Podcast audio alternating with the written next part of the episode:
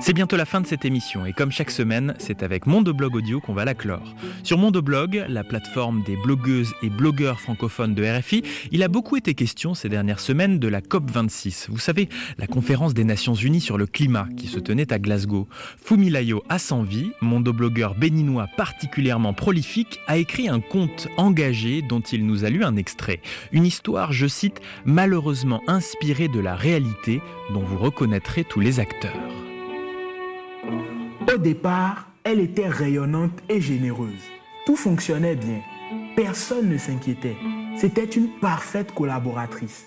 Elle les nourrissait, elle les abritait, elle se rendait disponible. Les terres, les mers, les animaux, les arbres, l'air, la pluie, c'était elle. En fait, c'est grâce à elle qu'ils vivaient. Ils ne s'en rendaient même pas compte. Ils étaient tellement gourmands et insouciants qu'ils se sont dit, Profitons-en au maximum. Au début, elle n'a pas réagi, mais leur désaccord allait grandissant. Elle connaissait la valeur du temps. Elle aimait observer les saisons, tandis qu'ils étaient impatients. La Java de plus en plus démente qu'ils avaient instaurée tout en profitant d'elle ne lui a pas plu. Il leur fallait toujours tout, tout de suite, et ils ne lui demandaient jamais son avis. Elle a commencé à se sentir mal. Pourtant, elle était bien la seule sur qui il pouvait compter. Mais il ne voulait pas le voir. Il continuait à consommer sa richesse sans réfléchir, comme pour croire à un rêve d'abondance infinie. Ils lui en ont tellement fait subir qu'elle est tombée malade. Aujourd'hui, son état s'est considérablement dégradé. Elle respire mal et est complètement déshydratée. À voir son état, c'est évident qu'il faut la mettre au repos. Sinon, ils vont finir par la tuer. Comment les convaincre qu'il faut arrêter de la maltraiter?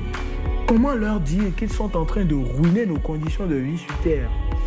Sale temps pour la planète. mondoblog.org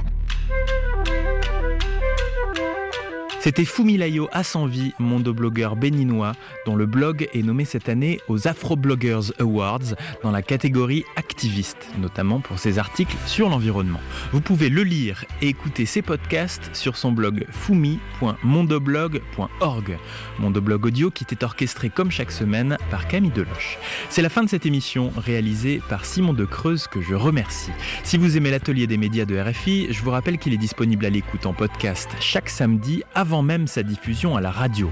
Pour n'en rater aucun épisode, abonnez-vous sur l'application de votre choix, Apple Podcast, Spotify, Deezer, Podcast Addict ou encore l'appli Radio France. Une adresse mail pour contacter l'émission atelier.rfi.fr. Je m'appelle Steven Jambeau et je vous dis à la semaine prochaine pour un nouveau numéro de l'Atelier des médias.